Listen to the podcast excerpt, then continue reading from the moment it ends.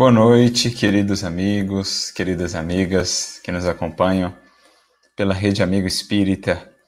É com alegria que nós estamos aqui em mais uma quarta-feira para seguirmos com os nossos estudos acerca da obra Calma. Agradecendo a participação de todos. Semana passada nós tivemos um pequeno problema com a internet que não nos permitiu concluir o estudo. Retomaremos, portanto, hoje o estudo do capítulo que faríamos semana passada e agradecemos aí a todos pela compreensão, pela paciência. Esperamos que a internet hoje possa contribuir. Se viermos mais uma vez a cair, pedimos que aguardem né, com paciência que tentaremos retornar de todas as maneiras possíveis para a gente levar adiante aí o estudo e, e esse capítulo. Então, mais uma vez, a nossa gratidão pela presença, pela participação de vocês, com os comentários, compartilhamentos, com as dúvidas. O nosso abraço aqui para o Ronaldo Santana, sempre aí conosco nos estudos, a Beatriz Palhas, Ana Lúcia Gouveia, lá de Fazenda Santa Branca, em Goiás, o Márcio, lá de Paracatu, Minas Gerais, a Alexandra, lá de Jundiaí, a Jane e o Aimoré, o Tiago Pacheco, lá de Curitiba, a querida amiga Patrícia Demarco, lá de Belo Horizonte. Aqui pelo Face também o pessoal chegando, a Rosana Viana, a Heloísa Nascimento, a Fernanda Guerreiro, a Adélia Queiroz.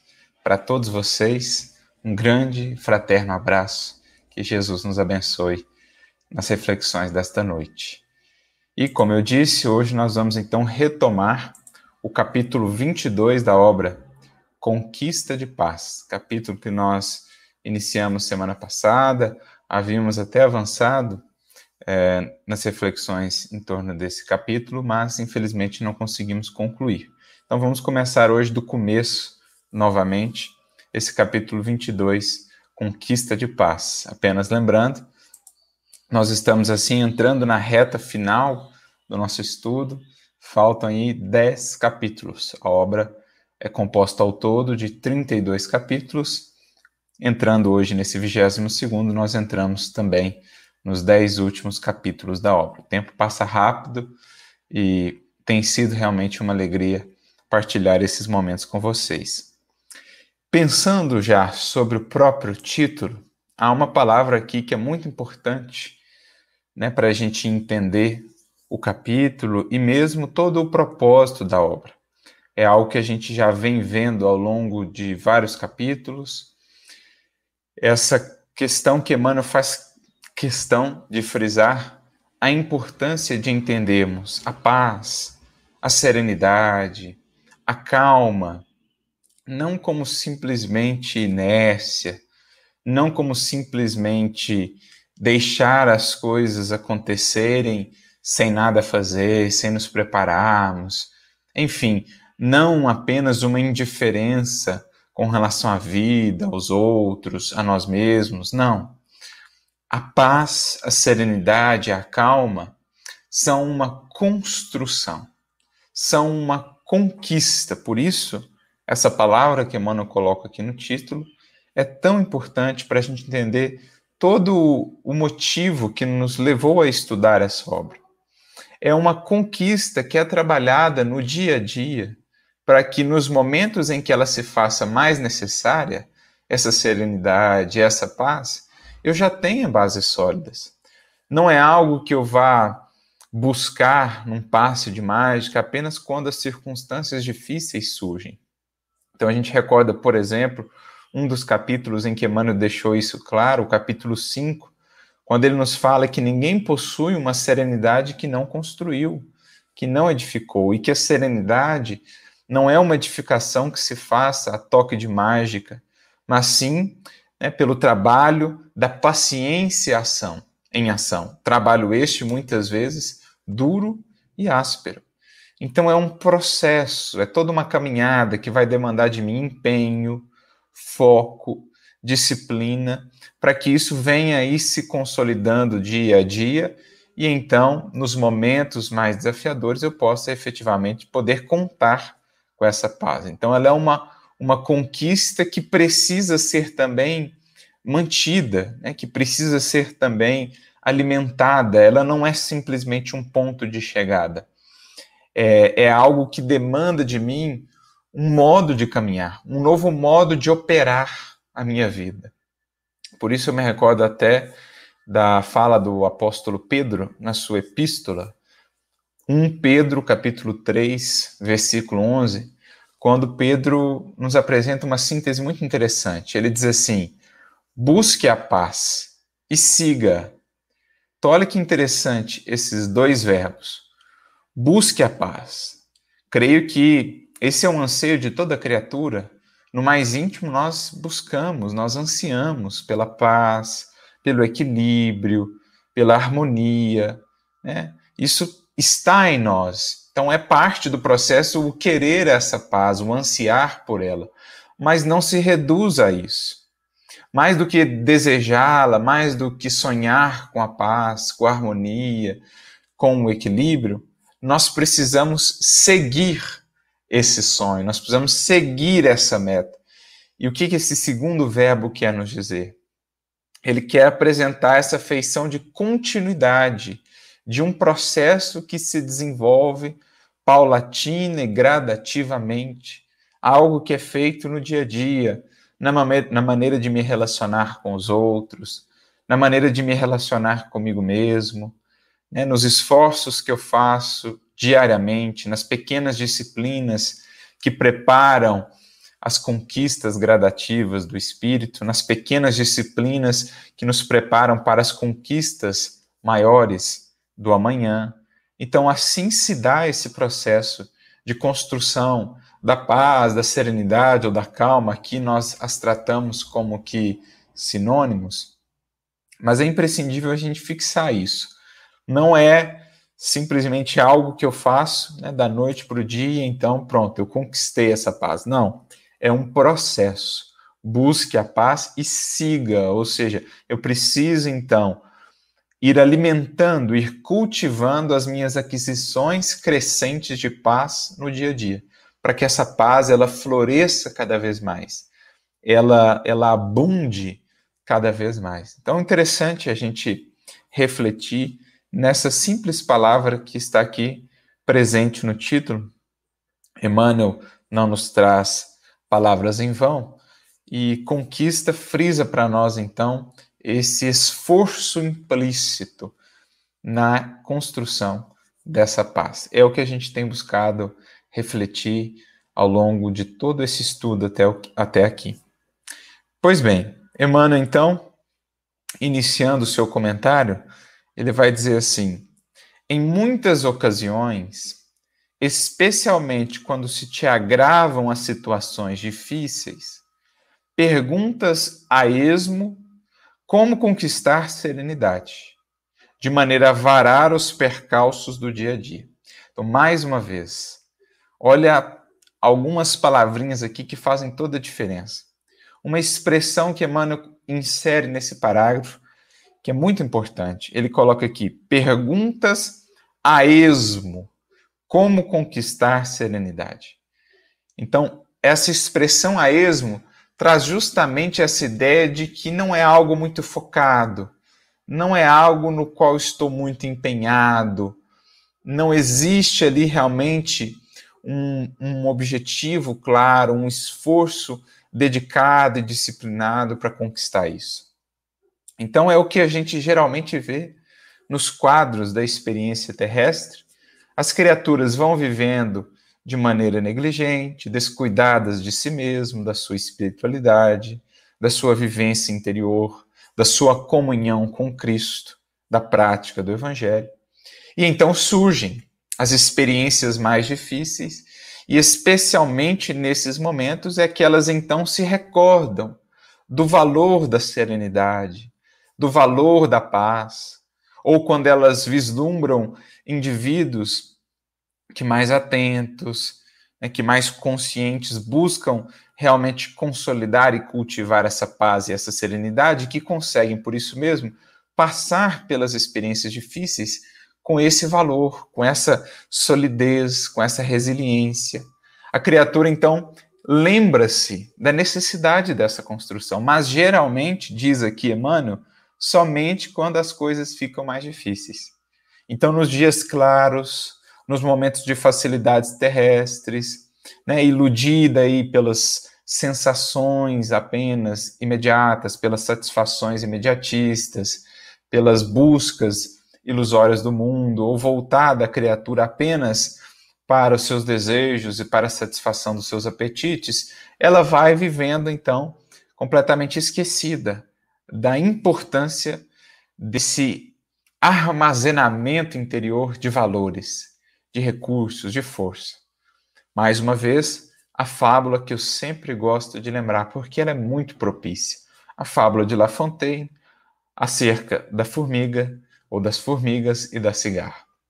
O que que aquelas formigas que vão ajuntando ali no formigueiro, no período do, do verão, né, no período do outono, o que que elas representam?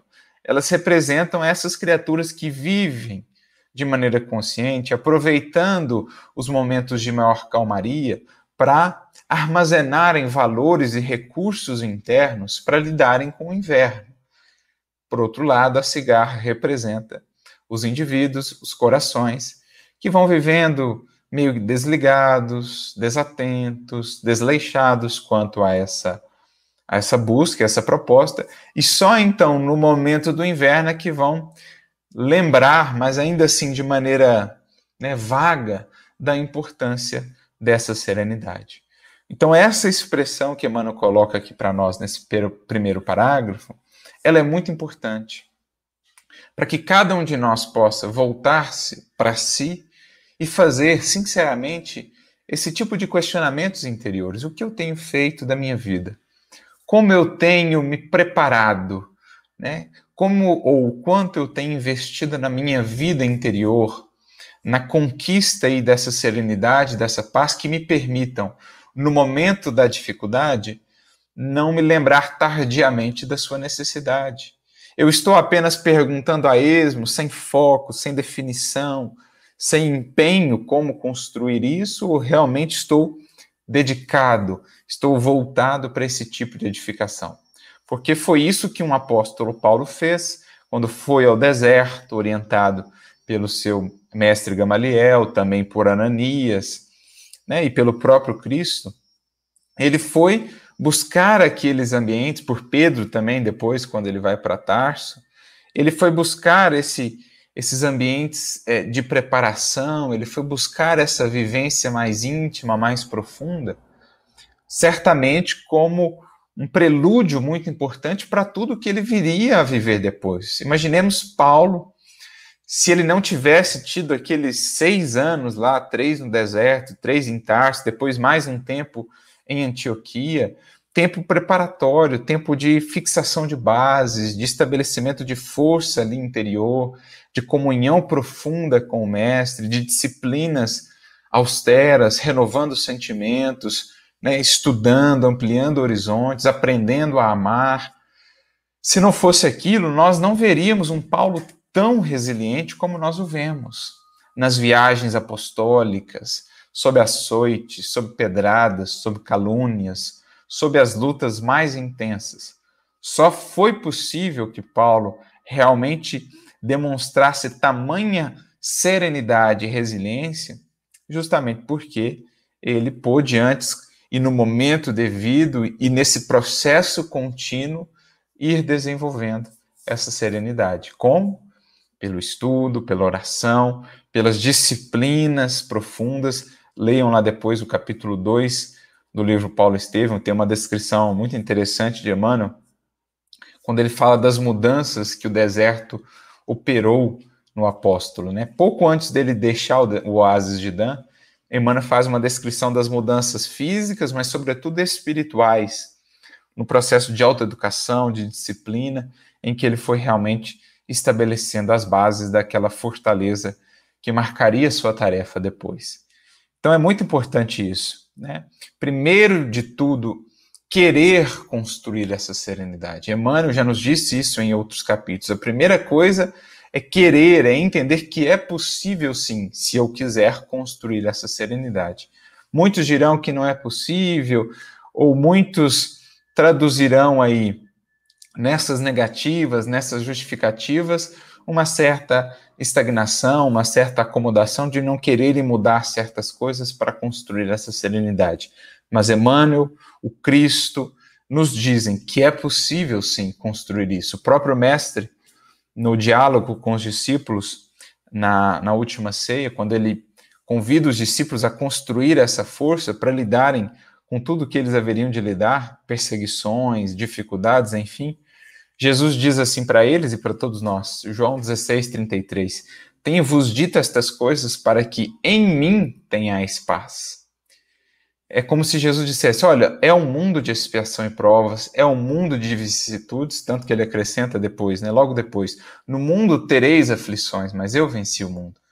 Então, é um mundo difícil, é um mundo de provas e expiações, as aflições, as provações fazem parte, mas ele deixa bem claro: tenho-vos dito estas coisas, para que em mim tenhais paz. Ou seja, é possível sim construir essa paz, que não significa inércia ou indiferença, é a paz que se consolida por dentro, mesmo em meio à luta, e que é o segredo da força e da grandeza desses espíritos que agora admiramos os primeiros mártires, por exemplo, os seguidores fiéis do Cristo de todos os tempos.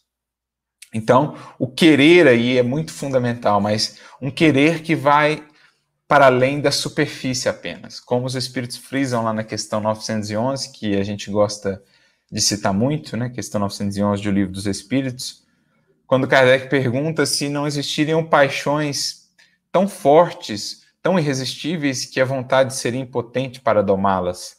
E os espíritos então respondem: Muitos dizem quero, mas o querer está somente nos lábios.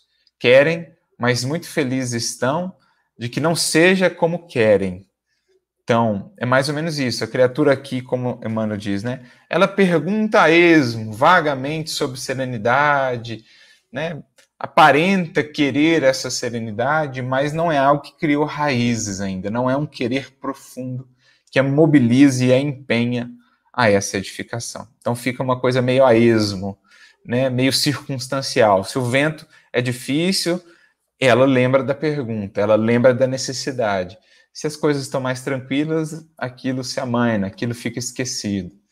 Então, muito importante esse primeiro parágrafo. Porque aí, então, nesse capítulo, Emmanuel vai citar uma, uma série de circunstâncias em que nós somos convidados a digamos assim, nos empenhar para conservar, manter, cultivar essa paz na relação com os outros. É, circunstâncias em que a gente vai precisar fazer um movimento de compreensão, de perdão, de fraternidade para alimentar essa paz em nós e na nossa relação com os, seus, com os semelhantes, compreendendo as suas dificuldades, as suas lutas, as suas dores.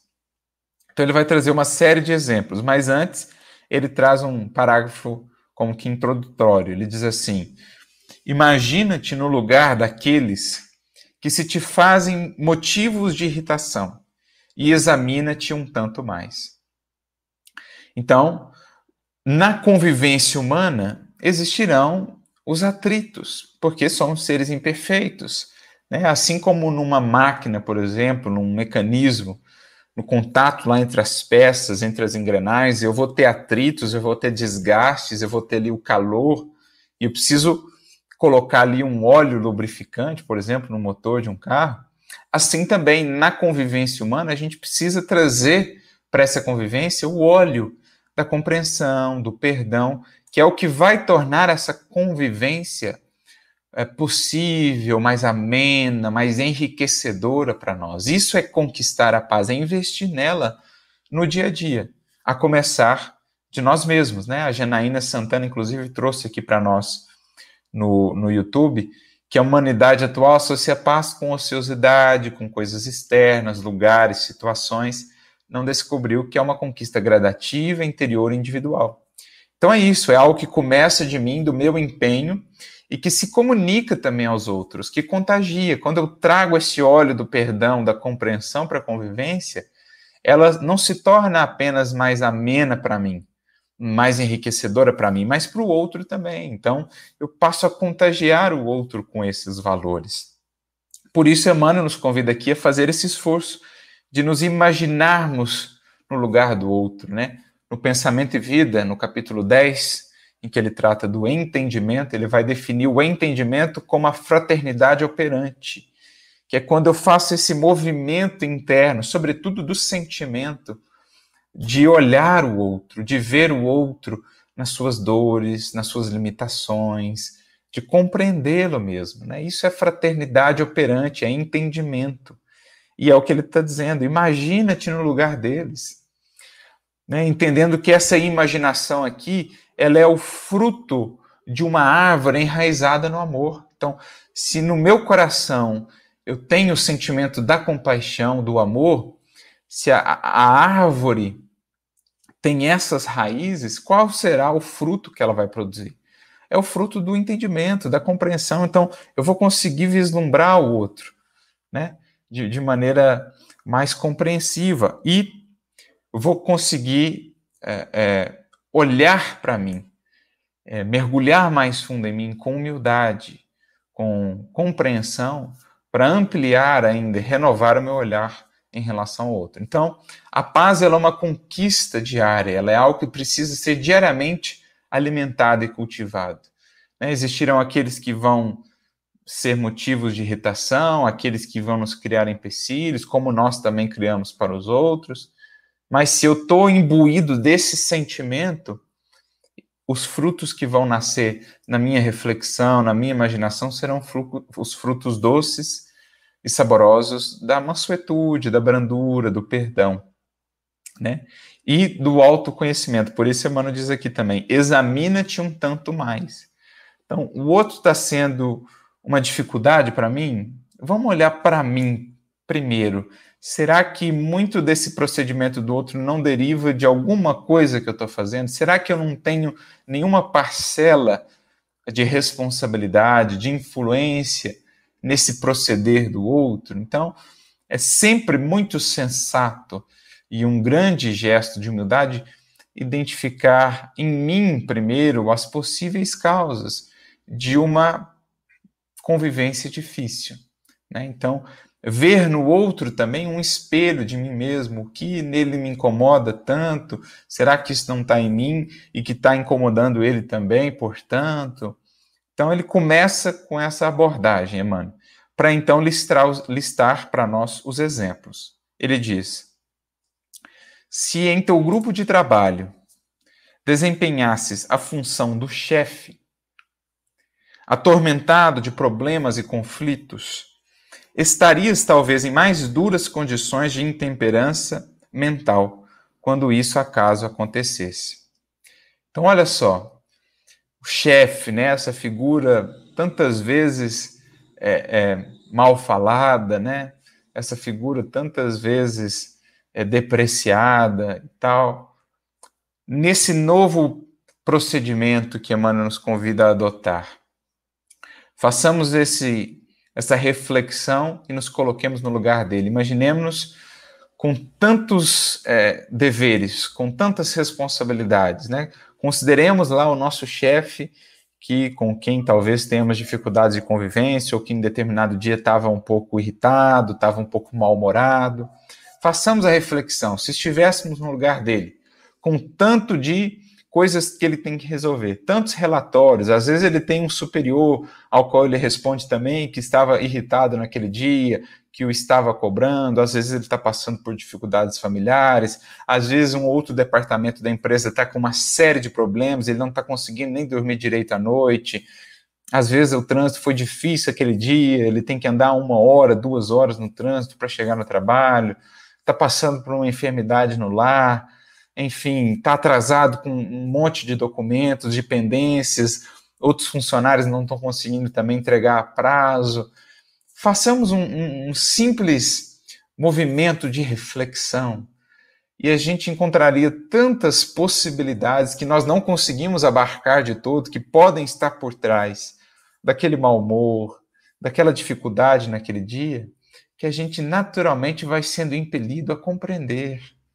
a olhar com mais paciência, com mais brandura, porque fôssemos nós no lugar dele, com tanto de demandas, com tanto de ocupações que ele tem, talvez estivéssemos em circunstância pior que ele, mais irritados ainda, mais irascíveis ainda.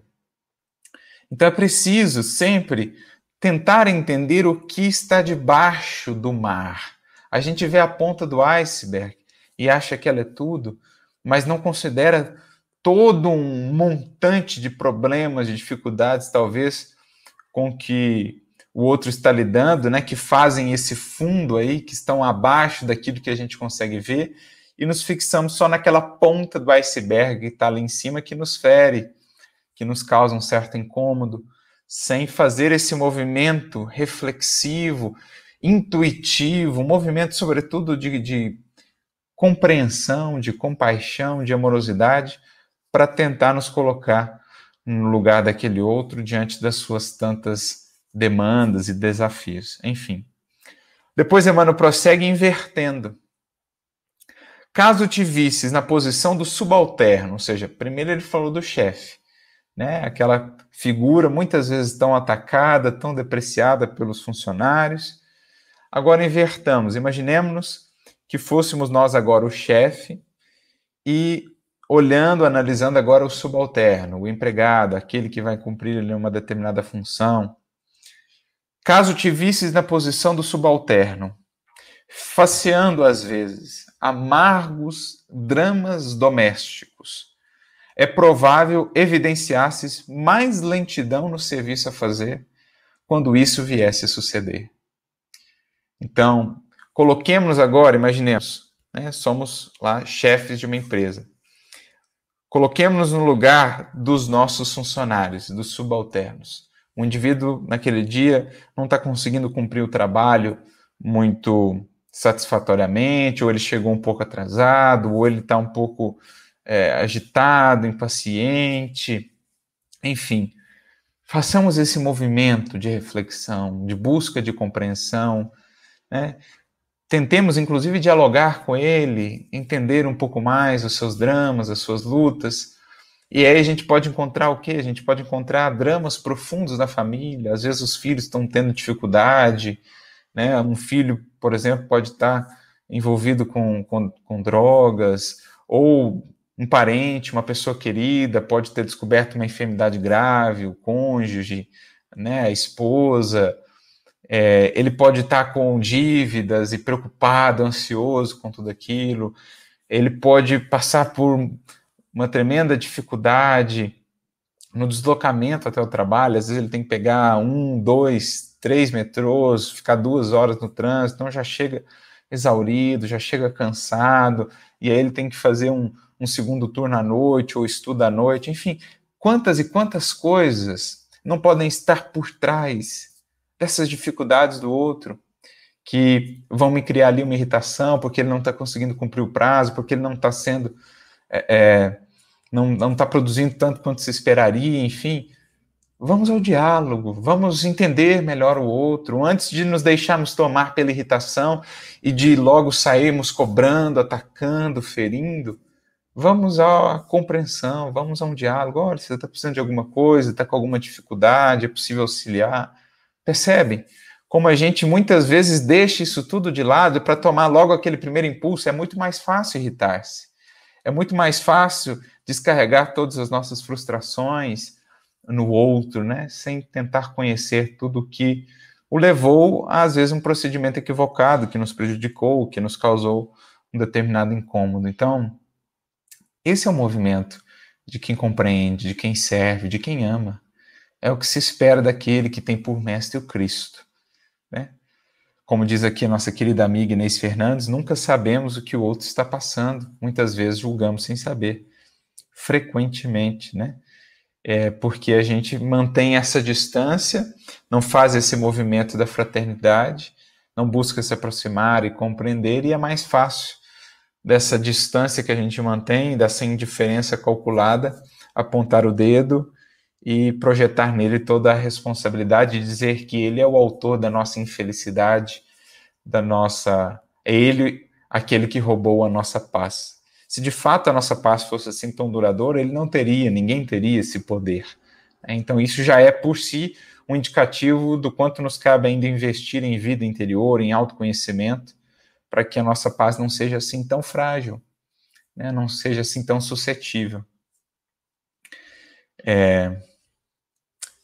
A querida amiga Patrícia Demarco traz aqui para nós né, no YouTube: diálogo é o agente que nos expõe o mundo íntimo. O verbo é o espelho que nos reflete a personalidade real para julgamento dos outros falarás e aparecerás. Emmanuel. Então, buscando esse diálogo e que a gente realmente demonstra o quanto estamos conscientes e dispostos a caminhar com Cristo, a nos transformar à luz do Evangelho, ao invés de expressar o vinagre, o fel do coração, buscar renovar o sentimento dia a dia, pelos vários meios que estão ao nosso alcance para isso, para expressar na nossa palavra, no nosso diálogo e mesmo no nosso olhar, aquilo que acolhe, aquilo que entende, aquilo que serena, aquilo que pacifica e que naturalmente vai renovando essa convivência, porque o outro, quando ele vê, né, isso de nossa parte, vamos supor, se ele teve um ato de impaciência, de grosseria para conosco, mas a gente retribui com bondade, com paciência, com compreensão, o outro ele se sente constrangido, ele se sente desarmado e então ele passa a refletir melhor. Agora, se a gente devolve na mesma moeda, ele se sente justificado no seu proceder e muitas vezes o conflito se aprofunda ainda mais.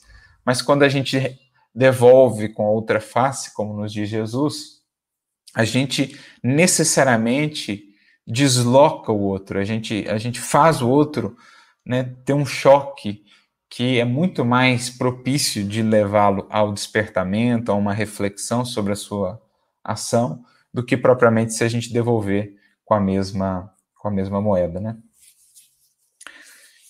A, a Kátia aqui nos, nos pergunta né, no Facebook se esses comportamentos explosivos estão ligados ainda ao descontrole dos instintos. Sim, estão ligados ainda a esse desconhecimento de nós mesmos, a essa, a essa falta de mergulho interior, de fortalecimento da vontade, de autoconhecimento. A gente vem falando muito isso ao longo da obra, Emmanuel vem frisando muito isso. A gente comentou já bastante sobre a questão da cólera, né, dessas explosões. Tem até as duas mensagens muito interessantes no Evangelho segundo o Espiritismo, no capítulo 9, as duas últimas mensagens, em que vamos ter ali reflexões muito interessantes sobre a cólera, de onde ela nasce, né, desses instintos, do orgulho ainda cultivado em nós. Mas na medida que a gente vai ganhando consciência, se conhecendo, a gente vai aprendendo a canalizar essas, essas, esses conflitos interiores, esses impulsos ainda, canalizar isso, essa energia para algo que seja criativo, para algo que possa agregar, enfim. Muito importante isso. Considerando a possibilidade de seres o doente que te incomoda, então agora um outro exemplo que Emmanuel nos traz. Quando isso se verifique, der certo, não te reconhecerias com menos intolerância diante do sofrimento. Então, às vezes, aquele enfermo que você está cuidando, né, que é uma pessoa conhecida, um parente e tal, que está ali irritado, que, né, que cria incômodo, que cria dificuldades, que está ranzinza, né, quem de nós poderia dizer que numa circunstância similar não poderia estar também dessa maneira? Então, busquemos analisar um pouco né, o que a pessoa está lidando ali. Às vezes ela está acamada, ela está dias sem poder ver um horizonte mais, mais bonito, sem mudar de posição. Né? É difícil para a pessoa manter serenidade, paz, ainda mais se ela não tem ali um elemento de de busca espiritual, se ela não tem uma, uma espiritualidade já desenvolvida, trabalhada, a gente precisa entender o que a criatura pode dar e não esperar ou cobrar dos outros o que ainda não podem dar, né? Então é preciso fazer esse movimento de entender o enfermo na sua vivência ali, que muitas vezes vai resultar em impaciência, em revolta, em ingratidão, em reclamação, ah, mas você não me ajuda, você não cuida de mim quando você está fazendo todos os esforços. Faz parte. Né? Eu me recordo de uma fala interessante do, de São Vicente de Paulo, né? o apóstolo da caridade, ele que foi inclusive benfeitor espiritual de Eurípides Barçanufo na última encarnação de Eurípides, né?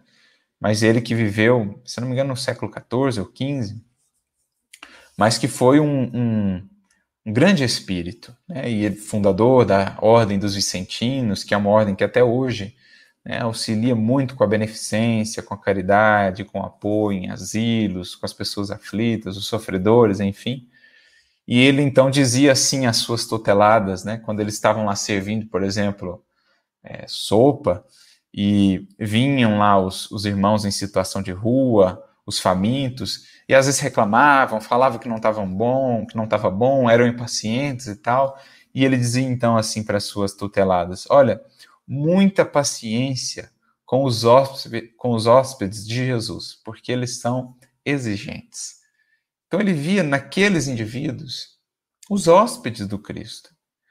E muita paciência, muito carinho para com eles, então, porque faz parte. A criatura naquela circunstância, né, vai saber que acesso ela teve a recursos espirituais para construir a serenidade. Nós que conhecemos o Cristo temos muito mais responsabilidade por, em circunstâncias difíceis, demonstrar serenidade, compreensão. Agora, não dá para esperar isso dos outros, nós não sabemos o quanto ele tem de espiritualidade, o quanto ele já conheceu, recebeu de recursos do alto, o quanto ele já viveu de dificuldades. Não, paciência, carinho e compreensão. São hóspedes do Cristo. E ele pede que tenhamos para com eles isso. Assim como Jesus o teve. Né? Quando ele cura lá os dez rancenianos, os dez leprosos, só um volta para agradecer. Né? Mas Jesus não cobra, não, não deprecia, não se irrita com aqueles que, que não voltaram, porque ele sabe dos dramas humanos. Né? Ele sabe que a ingratidão muitas vezes será um traço em momentos de dor e de aflição. Na hipótese de haveres sofrido as longas tentações da criatura julgada em erro, é possível houvesses descido a mais baixo nível. Então, a criatura que está em erro, a criatura que tropeçou, seja no campo da política, seja no campo do poder, da fortuna, seja no campo da sexualidade, se você tivesse submetido talvez às circunstâncias que ela viveu, com, os, com as demandas, com os desafios, com as tentações pelas quais ela passou, quem de nós poderia dizer que permaneceria incólume, que não tropeçaria, que não cairia?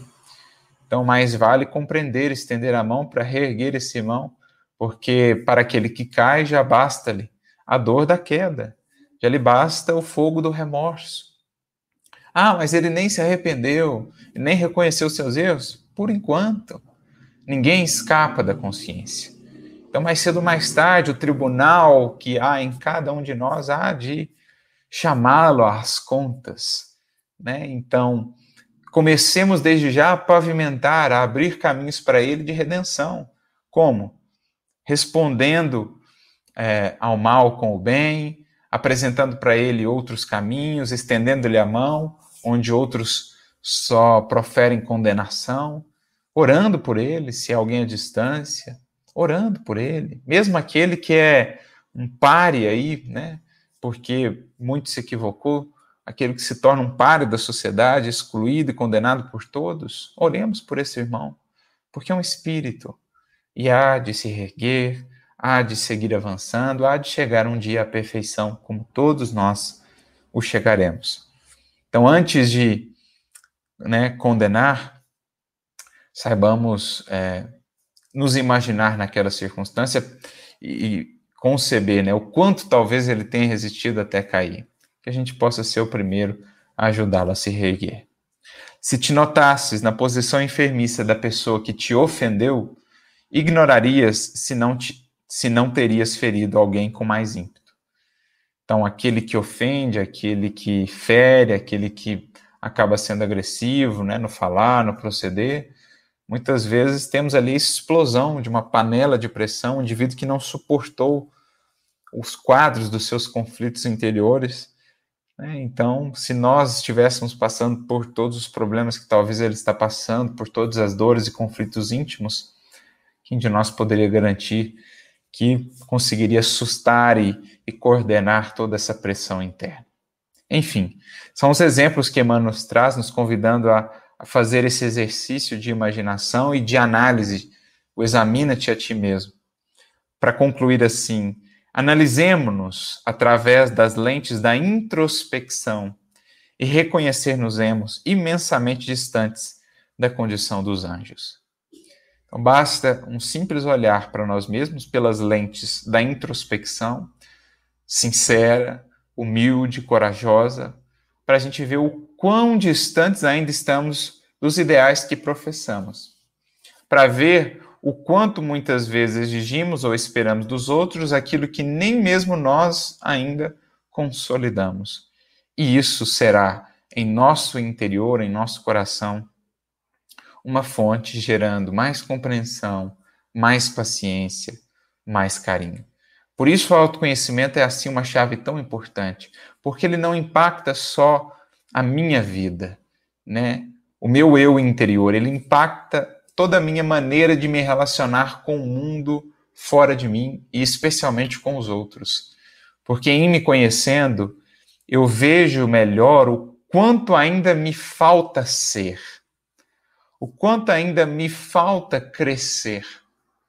É porque se eu me prendo no orgulho, eu fixado no passado, fixado no que já foi feito até aqui, eu creio que já avancei demais em comparação com o outro. Mas quando eu me comparo com Cristo, com os espíritos superiores, eu vejo que a distância que me separa deles é tão grande, tão grande, que a distância que me separa do outro, que eu creio inferior a mim, é minúscula, é quase nada eu passo a me ver praticamente no mesmo patamar e na mesma condição que este outro, quando me comparo aos anjos, aos espíritos superiores. E isso é para mim um tremendo exercício de humildade que prepara então o que dá nascedouro à compaixão, à caridade.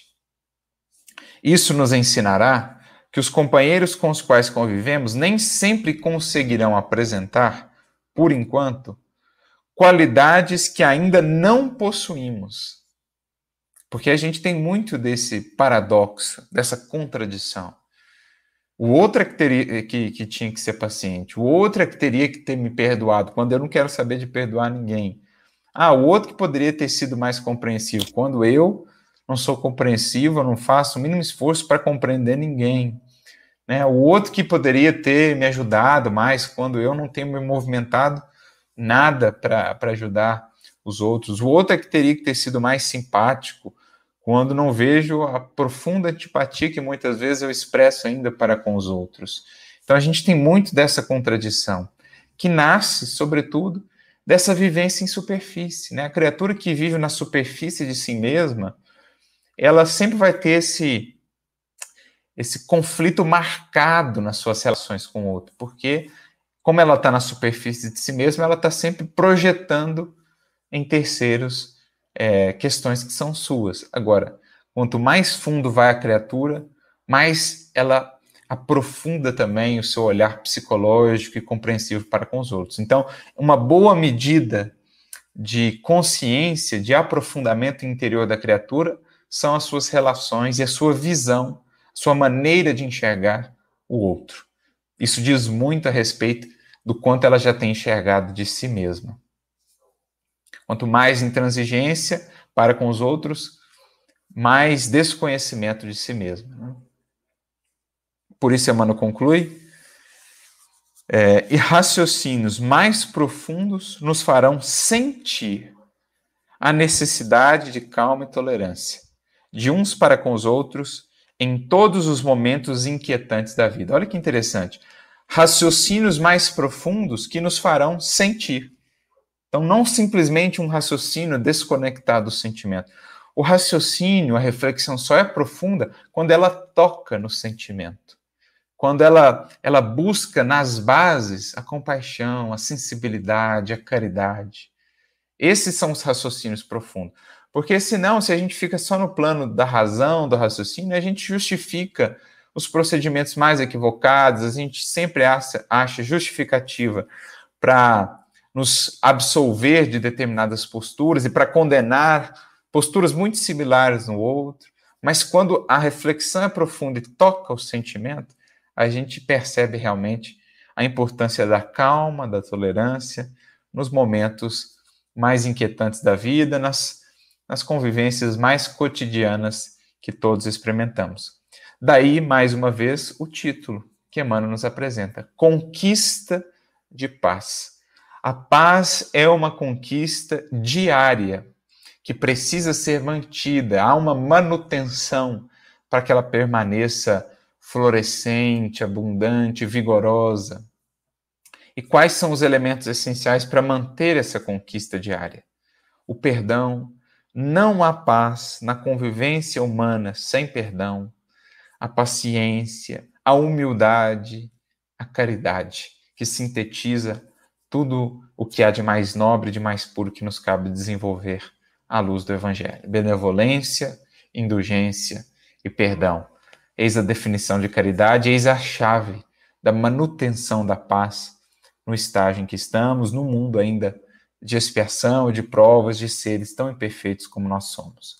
Sem isso, a paz estará sempre escoando pelas nossas mãos.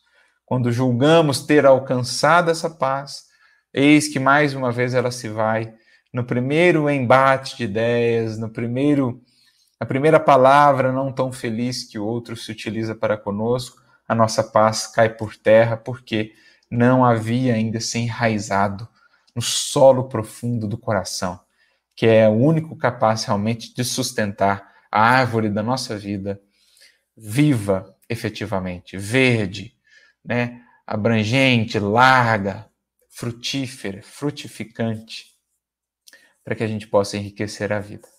Então agradecemos aí pela participação de vocês, que possam ser inspirados pelo Cristo na construção e na manutenção diária dessa paz, nas palavras de Pedro, busque a paz.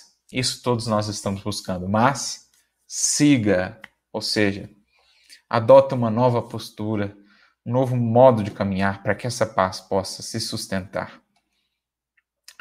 Vamos ver aqui se temos algum comentário, alguma consideração, alguma dúvida. A Inês nos diz no Face né, que a cólera nos deixa muito doentes, de fato. Né, o impacto dessas emoções perturbadoras, Emmanuel vai nos dizer no livro Pensamento e Vida, são como que marteladas é, nas engrenagens de uma máquina sensível cultivar emoções perturbadoras né, no nosso coração é estar a todo momento martelando as nossas células, o nosso corpo. E, naturalmente, mais cedo ou mais tarde, isso vai se traduzir num desajuste, num desequilíbrio, numa úlcera, né, numa dor de cabeça, enfim, processos graves. Tem até aquele caso da obra de André Luiz, que eles vão atender lá uma irmã que estava com uma icterícia, um problema complicado no fígado, porque ela havia tido uma discussão com o marido, havia se irritado profundamente, né, entrado nesse processo de cólera, e aquilo havia somatizado. Então, enferma mesmo, né, nos deixa enfermos. A gente vai entendendo com mais clareza, à luz da doutrina espírita, essa saúde integral que envolve é, espírito e corpo, né, mente e o soma aí, o nosso corpo físico que precisa, a gente precisa encontrar o equilíbrio disso tudo.